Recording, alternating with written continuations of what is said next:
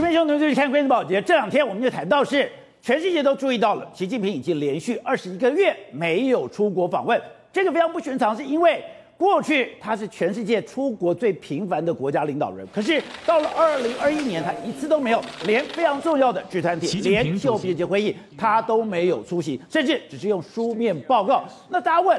他到底说了什么事情？他到底是因为我跟美国交恶，我跟西方世界交恶，我根本没有必要跟你们继续谈，还是说他的内部出现了我们不知道的问题？而现在这个内部的问题可能慢慢的浮现了。我们看，现在在中国竟然严格的管制，管制到你觉得非常的不合理。我们讲河北，我们讲这个北京，现在这个地方你居然很多地方准进出不准进，在河北居然有一个告示牌。请你想明白，离开河北，你有可能回不来。甚至很多人讨论，中国的商务部竟然发了一个函，要求：哎，你商务部要求在今年春天，你的蔬菜的价格你要稳价，稳价没有问题。可是你说开始要大家准备囤粮。准备囤粮，你是要打仗吗？还是准备囤粮？你是内部的物资出现了重大的问题，而物资出现问题都是每一个国家的最大事情。因此，中国的内部是不是真的有我们无法想象的事情正在发生呢？好，我们今天请到了对大家非常熟悉的财经专家黄宗松，你好，大家好。好，这是美丽岛电报董事长吴子嘉。大家好，好，第三位是时事编李正浩，大家好，好，第四位是资深媒体人姚慧珍，大家好，好，第五位是资深媒体人王威德，大家好，好，第六位是资深媒体人李廷樺，抱歉，大家观众大家好，走，我们刚才讲到是习近平已经连续二十一个月没有出国访问，这是非常不寻常，但是内部更夸张的是，他的商务部竟然要求他的人民囤粮，对，甚至他把很多的战备物资。全部释放出来，没错。习近平二十一个月没有出国，那为什么会这样呢？主要是因为现在为止到明年的春天的时候，是他生涯最重要一段时间。生涯最重要，这中间有六中全会即将要展开，紧接着冬奥也要进行。他这个事情如果没有办好的话，真的他未来的政治前途会有非常大的隐忧。哦，但是呢，他现在面临到多重的煎熬。怎样多重煎熬？目前中国是五缺：缺煤、缺电、缺油、缺粮、缺钱的五缺。另外一个两个危机，一个是通膨的危机，地方债务的危机，压得他喘不过气。有这么严重？危及到。他三个安全，什么安全呢？社会安全。现在人民没有钱，没有粮，没有没有冬天，没有东西过冬天的时候，你觉得社会稳稳定吗？社会不稳定的时候，你政治会安全吗？不会，这两个就不会安全。另外一个，疫情目前在整个北中中国十一个省份里面在燃烧啊，所以对他来讲的话，他根本没有时间管那个拜登。你就你拜登在骂我们什么脏话，我根本没有时间理你啊。他现在要把现在六中全会跟冬奥务必要把它完全办好的一个情形。所以你说现在第一个，中国的疫情蠢蠢欲动，第二个是。缺煤、缺粮、缺钱，对，五缺：缺煤、缺粮、缺油、缺电、缺水这样一个状况。好，那现在目前为止来说，我们讲疫情，疫情来说的话，我们讲这几天的时候，很多人啊要开车离开北京的时候，他们都要好好想一想，想一想。为什么？因为你开，你看，你温馨提醒，请你想明白，离开河北，你就有可能回不来了。为什么回不来？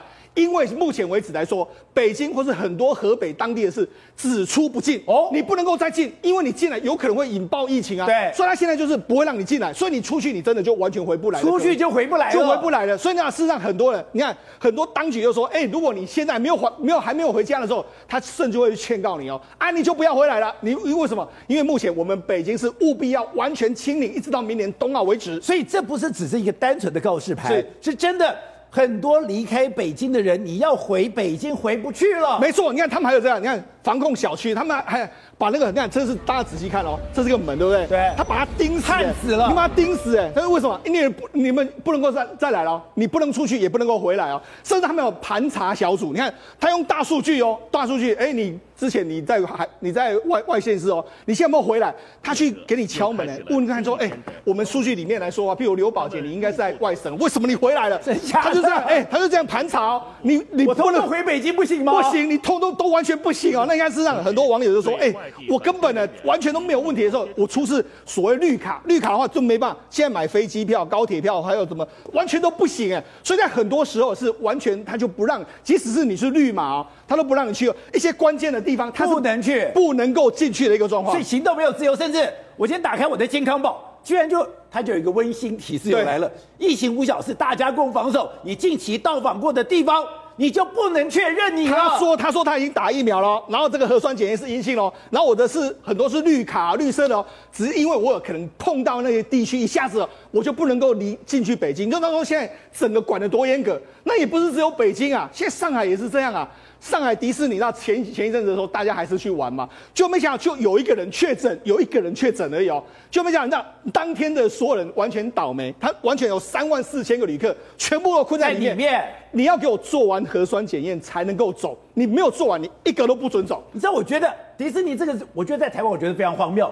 当时封锁迪士尼三万多人在里面的时候，我以为发生天大地大的事情了，对，怎么了？就没有想到只有一个人是阳性，对，因为一个人是阳性，就把整个迪士尼给封闭，对，全部盘查，也太紧张了吧！而且上海都这样，你就知道，从上海你就知道北京会多么严格，那是非常非常严格的。除了这个，在郑州，郑州也是一样，万达广场突然之间，哎，就跟你讲，哎，不好意思，请，哎，因为我们这个可能突发了一些临时的状况，目前待在我们万华广，哎，万达广场的不能够给我离开，这就是万达广场，对，没错，你没有做完核酸检验，你不能够离开，哎，现在。是用这样的规格啊，连内蒙也是一样。啊内蒙很多省份来说的话，哎，他完全都不能够出去。你看这些要求居民的，还有已经足不出户啊。你看很多老人就说，哎，我菜都快要吃完。好，你讲到了，接下来六中全会二十大，那关乎整个习近平的权力能不能稳如泰山。是，所以这个时候，我的社会安全，我的政治安全，对，就变成了。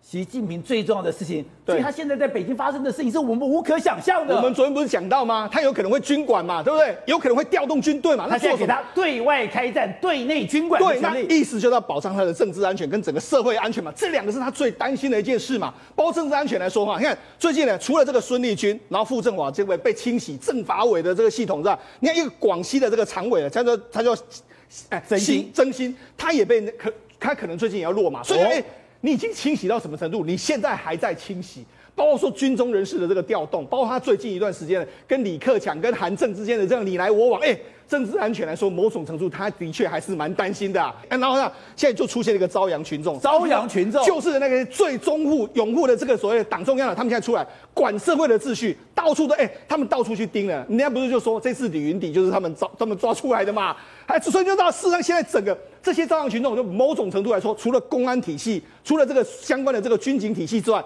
朝阳群众现在也在动员，务必要让整个社会维持一个安定的这个局面。对，是哦。你说在这所有新闻里面，这则新闻最耐人寻味。是商务部部署今年冬天、明年春天蔬菜等生活必需品市场保供稳价工作。表面上看不起来，看出来没什么了不起。是，你说这个叫简单两个字，对，囤粮。没错，事实上为什么这样讲呢？事实上，你看商务部说京京东跟民初的这个蔬蔬菜的这个必需品要保持稳定，为什么要保持稳定？我跟他讲，其实从今年的下半年到现在为止啊，中国的粮食出现到前所未见的恐慌的这个局面。所以现在整个现在中央要求什么？哎，如果你能够的话，地方你给我囤粮。那很多人就说，哎呦，你囤粮到底要做什么？要打仗了吗？你要打仗了吗？你是要这个公台，还是你要做什么吗？但事实上呢，现在他们要讲，除了他们囤粮之后，他们最近还发发什么？发这个战战备的这个应急包，你要发很多战备的应急包。为什么战备包都出来了？为什么要发这个呢？因为过去一段时间来说，这可能是打仗的时候才会把这些东西发出来。但是问题是，现在很多地方没有粮食，没有粮食怎么办？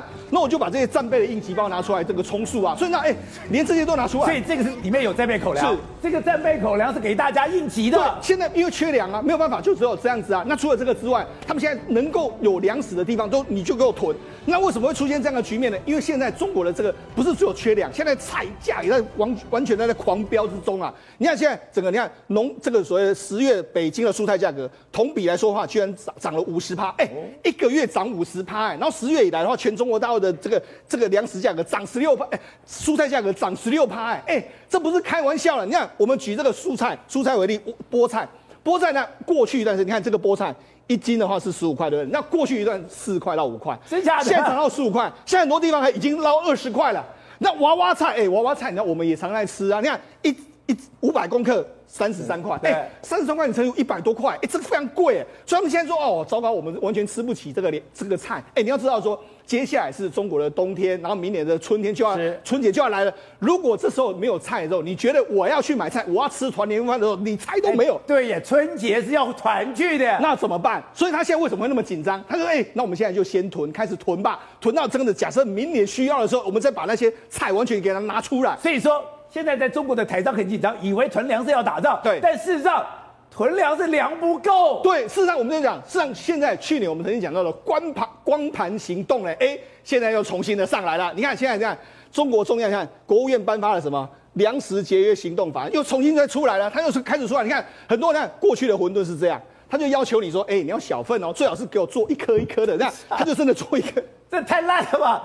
以前卖馄饨倒不看，以前卖馄饨一二三四五六六颗，我觉得刚好。对，现在居然卖一颗馄饨，宝杰你一颗馄饨都不能够浪费，所以没办法，我就一颗一颗来算。现在要求你一颗一颗卖，对，他就一颗一颗卖。你看，你看，光盘行动小份菜，文明餐桌受青睐。你看这个标语都出来了，然后而且呢，我们过去曾经提到了，他们那个所谓的党党党部相关的人员呢，他会去这个餐厅里面开始看。他会去里面厨房里面去开始去寻，然后你哎一份青菜，你有没有你有没有这个用用过了，能不能再重新再使用？哎，现在开始在严格执行之中啊！你看你看，而且甚至很多很多很多餐厅，过去他根本我知道，我们以前常去中国的时候，中国人吃东西就是点很多嘛，然后吃不完就算了嘛，哎哎要好看。但是现在你看，你看他推推出两两人的这个餐的这个精选，都是小份小份。你看这个东坡肉这么小，然后菜都这么小，大家想说这怎么是是鱼头居然只有半份？对，你看。不踩坑，不浪费，这个得实惠。你看就这样，他们都相当相当这样。他甚至以前都卖卖那种大盆菜，现在完全没有人买，因为为什么？大家都要小份小份。那、你买那种小份呢，买回去做什么？所以现在整个中国大陆就出现一个非常诡异的局面，大家似乎都意识到说，哎、可能这个缺粮的这个状况，搞不好在明年春天会非常非常压力非常沉重。所以一个人不要跟我吃太多。对，那为什么会这样？其实我觉得他也是今年的运气不太好了。今年中国大陆的这个整个天天气来说的话，你看。之前有这个秋行军虫，可能在云南这个地方，到云南呢，可能这个对水稻形成一个压力。再有，我们看今年东北不是也出现这个蝗灾吗？再来就春天的春天跟秋天，哎，春天跟夏天的时候，从四川的长江流域来说，不是出现水灾，甚至在这个九八九月的时候，这个郑州也出现水灾。所以整个所有重要的粮仓全部今年都被泡水或是旱灾来过一遍。所以等着它今年中国的产量不足。那偏偏什么？偏偏最近一段时间，宝姐，我问你一件事：你现在对中国大陆来讲，你要粮还是你要这个煤矿？我两个都要。问题是没办法，因为什么？我现在要，我现在用散装货轮把我运粮，把我这个煤矿运回来，但是散装货轮也要去运我运我的粮啊。所以现在两个我没有那么多，大家都在抢。不好意思，现在没有这个足够的这个这个散装货轮，没散装货轮，所以他从国外运进来也没有办法，所以才变成说为什么压力这么大？所以那种。光盘行动啊，或去囤粮，就告诉你，中国大陆现在缺粮，搞不好是他眼前最重要的一个危机。对不对？你说到现在，习近平是内外交迫，不但是内部，我刚刚讲的社会安全、疫情安全，还有政治安全三个让他非常头疼之外，现在拜登。拜登本来他还寄望说，我跟拜登有得谈，现在没得谈了，因为拜登连脏话都出口了。对，而且你知道，拜登向来感觉是温文儒雅，现在口出秽言呐、啊，口出秽言。而且你知道，口出秽言还是被华华盛顿邮报所披露出来的。华盛顿邮报报道，他说，美国总统拜登上个月在白宫椭圆形办公室里面举行了减碳的会议，而会议的对象是谁呢？包括国家安全顾问苏利文，还有国务卿布林肯啊，还有呢，就是那个气候大使凯瑞，他们在三方开会，开到一半，拜登突然非常生气，对于全世界最大的一个污染者谁？中国，就说呢，人家说啊，中国有承诺要减碳，他直接骂脏话说 bullshit，他们不会兑，他们不会兑现的，而且呢，他的话说的非常凶狠哦，他说 they are not going to get there from here，这 there here 是德维亚，都是说他们根本不会从现在达到他们二零六零年的减减碳那个承诺啊，所以他非常生气。那果然啊，这是上个月开的会，呃，这个他们自己白宫里面开的会，果然没有错，他这个话才讲完没有多。久？所有的一个呃，关于就是 Glasgow 英国 Glasgow 开的那个全国的联合国的那个气候会议，以及那个罗马的 G20 相关的气候减碳的一个会议，中国习近平都没出席呀、啊。所以现在就是整个那个拜登都硬起来，很生气。而且呢，他还不是只有在白宫的这个呃椭圆形会议上那个口出秽言很不爽而已，他甚至哦直接讲什么呢？他在这个欧盟的部分，美国跟欧盟的一个有关于钢铝这个部分的关税，我们知道从二零一八年开始呢。那个因为拜呃川普的关系，所以呢，他们就是两方互弄科关税，记住对欧洲科重税。对，就是呢，美国政府记住二三二条款，对欧洲呢，就说你只要钢品进到我美国，以及你的铝品进到我美国，钢品课征二十五趴关税，铝品课征十趴关税。从二零一八年课征到现在，就后来发现，哎，你这样子美欧盟也不是那个小好惹的，欧盟直接说好，那你们美国的哈雷汽车是吧？你们美美国的 Whisky 是吧？我全部都课征关税，双方就变成是你克我二十五趴，我克你五十趴，两方打到现在一百亿美金的关税就不断加上去。现在情况来了，竟然美国跟欧盟达成协议了。我们这个二十五趴不给你克了，两边都不课了，两边都不课了。然后欧盟就说：“哦，那你的五十趴 whisky 你就来吧，我们不课了，不课了。”那为什么两方开突然之间啊、呃、把手言和了，就好就开始又不不不互啊互相克征？原来决定共同敌人就是中国。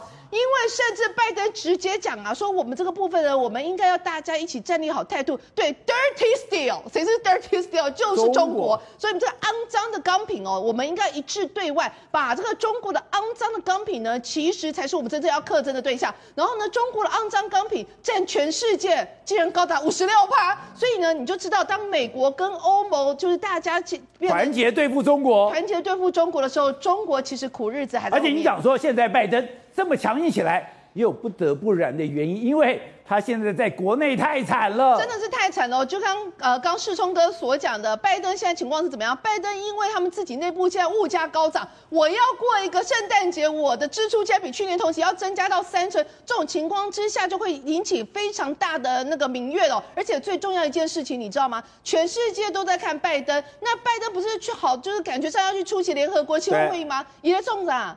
你来度孤呢？你度孤呢？他度孤到真的后来受不了人，他后面的一个那个随身人跑去跟他讲了几句话，你没有提醒他过？你买个捆啊啦，拜托哎，他惊醒呢，就后来他才醒过来，就就这个十二秒钟的一个度孤的画面，竟然在 Twitter 上广为流传。他度孤画面全世界都看到了。我跟你讲，现在连那个呃川普的一个秘书都讲什么？他说拜登这样的象征。代表着美国衰落，所以呢，现在竟然连《华盛顿邮报》都用引用这个评论说。拜登的这样子的画面出来，其实就象征美国的衰落。这对美国来讲，现在大家有警示到说，哎呀，是不是他真的没有办法去那个担任这个美国总统的重职？而当他这个度过画面开始出来之后，你知道一个人非常开心，川普，川普又活过来了，又活过来。川普就说，哎呀，你说嘛，他那个在整个竞选里面最重要的政策就是要绿能政策，结果他连出席他最重要的会议上也用来度孤。那你说这样的人可以就是担任我们美国总统吗？那现在。这样的画面不断出来，确实也重挫整个啊拜呃那个拜登的一个声那个名誉哦。他现在整个民调其实真的是直落。NBC 最新的一个民调，从十月二十三号到十月二十六号，发现就是问他说，哎，那你支不支持现在的整个呃拜登的施政？发现呢，他现在支持他的人掉到了四十二趴，在那个四月份的时候还高达五十三趴。而 NBC 说，这大概是史上第一个总统。在短短的三季度之内，民调跌幅最大的，所以其实这对拜登的这个情况执政真的是一个非常不好的一个一个现象。声望这么差，他更退无可退，他更没有办法。对中国放松了，是，而且我觉得某种程度上，这也是为什么拜登对于中国的态度越来越强硬哦。而且还有很夸张的一件事情是，刚刚的民调里面还问到一句：你认为美国现在正踏着一个正确的方向，还错误的方向？认为美国现在整个施政朝着错误方向的，竟然高达七十一趴；认为走上正轨的只有二十二趴。然后呢，其中还有非常夸张是说，如果说现在呃再来一次呃相关的选举的话，你认为你二零二四年会在那个？支持拜登吗？就发现竟然，而且是泛民主党的人里面认为要换掉拜登，换一个新人的超过五成。所以现在连泛民主党的人都认为拜登好像不适合出任美国总统。所以二零二四年整个共和党最新的一个局势是，竟然超过五成的共和党泛共和党支持者愿意让川普再战二零二四。所以董事长，中美现在有这么乱吗？习近平过去二十一个月都没有出访。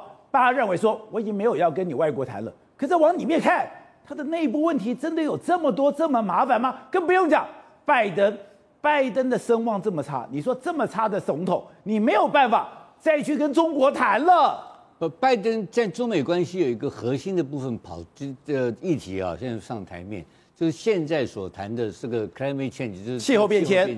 因为气候变迁非常清楚的，拜登为什么会跟 Washington Post 漏这个新闻出来，会针对气候变迁骂他 bullshit。对，这个绝对不可能是不是记者哪有办法听到？当然，这个肯定是苏利文这些家伙放的嘛。那放给谁听的嘛？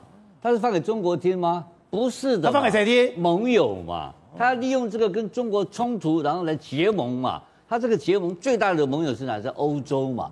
他参加 Glasgow 参加这个会的时候，他先放这个东西出来嘛。因为现在全球最大的污染源是哪一个国家？中国。是中国嘛，第一大嘛。但第二大是美国嘛。那美国现在如果参加的话，是不是全世界所有的国家都要来对付中国？对。所以无形中他利用这个。所谓的这个所谓的这个气候变迁的碳中和、碳排放不合作的这个共同敌人就跑出来了，这一项中国变成全球的共同敌人啊！是这样，他最一把整个他的盟友再进一步进一步的这个卡汤科、卡科科科瓦来了嘛，所以他这个这个东西，所以这个幕僚很厉害，是这个 bullshit 放出来不是随便放的。他放完，他后面打瞌睡也没关系。我如果骂你中国 bullshit，就代表我已经对你中国定调了。对，定定调的时候，是不是到了欧洲就跟他们再一步？因为欧洲人最计较这个事情。对，哎，欧洲大量推动绿色的工业、绿色的能源，搞了几十年了。绿色的东西，你看连德国这种国家，因为他有 Green Party 参加他的这个 Parliament，参加他参加政府，那个，所以他把整个的这个核能工业全部都废掉。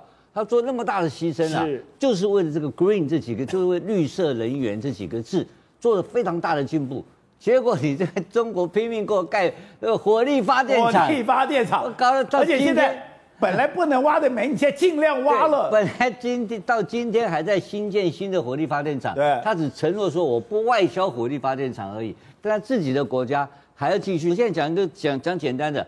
他中央政府已经失灵了嘛？现在在，比如说在在矿煤矿的坑口价格，对，大概是定一千块供供电价格一千块到一千两百块人民币一吨啊，然后黑市价格一千九，那一千二买不到啊，你一千九马上出货，他这样这样跟你搞啊，所以所以共产党这个中央已经开始这个失控了，这个失控嘛，所以你在解读他为什么要发公文告诉你说你要开始囤粮囤囤物资什么意思啊？那问题这个一发更糟糕，你知道吗？更囤了，更囤。为什么？缺货不是？缺货是涨价的先生。对，你开始告诉政府，告诉我要缺货，就是要涨价了。那那那谁？就代表什么？我要去买卫生纸了。那谁先囤？当然商人先囤，商人先囤，囤货居奇嘛。所以这个一定乱的嘛。所以整个调子你看有没有是混乱的嘛？所以我刚刚讲的外在来讲的话，欧美国家已经抓到这个碳排放，所谓气候变迁是来来。变成一个他们自己内部的一个团结的力量，一个凝结剂，然后来来针对中国下手。中国内部这是他这个短板，他没有办法弄，因为产业的等级太低了，他没有办法提升。所以这个时候，然后本身的物资今年又产生不足，对，然后他承诺的事情又做不到，呃，人员呈现不足，所以整个内忧外患是目前情况。听话，你长处长期的派驻北京，现在北京这个囤粮这件事情真的那么严重吗？还有就是。我们看到他现在要征房屋税啊，征房屋税有什么了不起？台湾也在征房屋税啊。你说原来中国以前没有房地产的概念，因为土地都是国家的。现在我如果要征房地产税的话，代表我缺税了。那他缺煤、缺电、缺很多物资啊，确实现在是一个事实。他遇到几个状况，第一个就是气候提早变化、降霜，所以几个农业大省，山东、河南等等，都遇到了这些这个霜害。还有东北、粮仓等等，所以北京附近物资，这个这个菜价、蔬果价钱就上升。该生产的粮食没出来。对对，就是本来这个季节应该没有没有十月、十一月它不会上上涨，它十月开始涨，这是一个气候，它遇到气候变迁、水患、降霜。另外一个就是它拉闸限电之后，很多物资就产的不不丰沛了。不丰沛以后，除了政府调控，他希望老百姓你自己也储备一些，因为。要让老百姓好好的过冬，所以他现在也买煤煤天然气，也所有三期的煤矿该开采恢复你开采了，该买煤的哪里的他都买了，所以他希望就是说希望你安心过冬，就是民生供电供暖一定要有确保，这是第一件大事。再来你吃的喝的用的民生物资，因为现在包括美国圣诞节都受他供需影响都涨价了，他自己也受影响，所以他现在拼命的就自政府在调控。也希望你自己民间也做好储备，不要到时候万一产生什么时候，老百姓这个积怨，那就不能维稳了。他现在没有走出去，但是内部政治在变动的时候，他希望老百姓民生问题都能够维稳。是是，好，那你刚刚讲到的，现在征了这个房地产税，过去从来不征，而且这代表说现在房地产价格真的大幅的下跌，大幅下跌的状况下面，我今天地方的税收，哎，以前从来没有想过我会缺钱，缺钱变大问题了。对，那个现在大陆就是出了一个新的政令，就是呃，这个人大通过一个法令，就是希望啊，赶快出台以后，五年内要试行征房地产税。在大陆以前啊，只有建商交易的时候有征地价税和其他税。屋主在我们认识的台商在大陆过去二十几年来，你大概买了房子，房价都涨五到十倍，因为在大陆台商在中国买房子涨五到十倍。对，因为你把房子放着。没有成本嘛？哦，他没有，因为土地是共产党的，所以他没有地价税这个概念。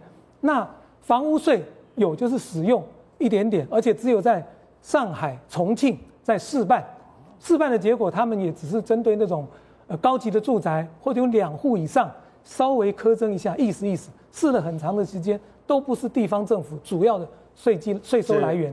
可现在开始，可能是因为财富快速累积，大陆老百姓。跟其他各地不太一样，百分之七十财富集中在房地产，因为房地产它搁置的成本、储备的成本是几乎零成本，政府不苛你什么税。所以跟我们台湾完全不一样，不一样。我们有地价税，我们有房屋税，但就没有想到中国这两个都没有。对，所以现在就他做这件事情两两个目的可以看得见，第一个就是共同富裕的时候，对于你有多套房子的人，我要开始跟你课税了，啊，这个就是说希望。橄榄型的这个财富能够变成平均，啊，他希望是橄榄型，但现在是喇叭型，两端大。他希望是变成橄榄型，大家都是中间中产的多。另外一个就是地方政府的税收，以前都是地商、房地产交易、大建商，像像恒大这些，可是现在淡下来了，房地产交易不热络了，没有开发了，那税收很大一块不见了。所以真的，因为恒大真的造成很大的影响，呃，他的房地产真的交易变得很冷清淡了。对，现在恒大自己就两百多万套要消化，其他地产商现在房子卖的也没有这么好，所以今年六月以后，北上广深的房价就没有像以前涨，有的地方还微跌。这从一个事件我可以感觉到中国斗争有多可怕。海航现在不是被清算吗？对，清算里面海航有一个非常重要的股东，他的董事长陈峰，而这个陈峰过去。他的关系政商关系非常好，就没有想到，哎，我真的可以让你净身出户。第一个，你所有的股票归零，不要讲了，你所有的房子你要给我卖掉充公。没错，习近平目前呢在清算所有的大企业的时候，有一个原则就是政府不会出钱，那你呢，你的股份绝对是归零。另外一个，你现在的财产你要拿出来抵债。他是用这样方式啊，所以你看陈峰啊，陈峰他真的是所有的股权归零啊。但是问题是，现在为什么会被发现？他在香港里面有豪宅被接管了，用七折卖出。哦，另外一个他的这个侄子陈超投资的这个豪宅也被卖，也被接管。然后两栋豪宅三十亿，完完全都被卖掉的时候，完全是接管人就把它处分掉，你们也没办法拿到钱。所以现在是变成是这样的局面啊。宝杰，我跟你讲，陈峰的下场来说，我觉得有一个人要出来担，很大，那个人要许家印。为什么？因为许家印接下来他的这个公司大概归股份有被归零，但这几天人家讲说，哎、欸，许家印，你过去几年的时候，你用这个配息配给你，就配了好几百亿啊，那些钱呢，未来习近平要拖出来，出来，所以呢，他是用这样的方式在对付他的政敌。好了，这几天还有一个人，宝杰，那我们不是讲到曾宝宝吗？曾庆怀的女儿，曾庆红的子女，他有一个花样年，对不对？花样年也是一样啊！哎、欸，你之前来跟我批评什么？你在用这个自然时刻来批评我习近平、啊。哦，那包括说，起来屁股决定脑袋的这个决策，交给屁股做了最定的那个人。哎、欸，又是骂习近平，你都在骂习近平啊？那他甚至还说什么？哎、欸，我不会躺平啊，对不对？我他说花样年是野草啊，寒冬过去之后，春风吹又生啊，我一定可以活过来。结果，可是问题是现在活不下去，他活不下去。为什么？这几天最新的消息，花样年旗下有一个叫彩生活，彩生活公司是做什么呢？我们曾经说过。恒大地产是这个这个卖这个房子的，恒大物业是物业，物业是个很有价值的。同理，花样年呢，其实它是个地产公司，它的彩生我是个物业公司。哦、那物业公司呢，就每个月收管理费的，它卖掉了，又卖卖给谁？卖给这个中国另外一家这个房地产的大亨。为什么？因为它撑不下去，它没有办法再支撑下去，它只把最肥的肉卖掉。对，卖掉。如果还没办法救花样年的话，那告诉你，它的下场跟。之前我们讲到陈峰一样，或者是跟许家印是一模一样的局面，所以现在习近平对付他的政敌们、江派或者是那些你过去不听我话的人，我是用这样千刀万剐的这个对付。所以以前这我只要下庄就了事，对，现在下庄不能了事，我要清算身家。好，所以你看，从这些大从这些大富豪就告诉你嘛，为什么？你看前阵子不是马云出国吗？你看他现在不是乖乖的回到中国大陆去，他就回到中国大陆去了，所以告诉你说，中国的富豪，你谁也别想逃离我习近平的手掌心啊！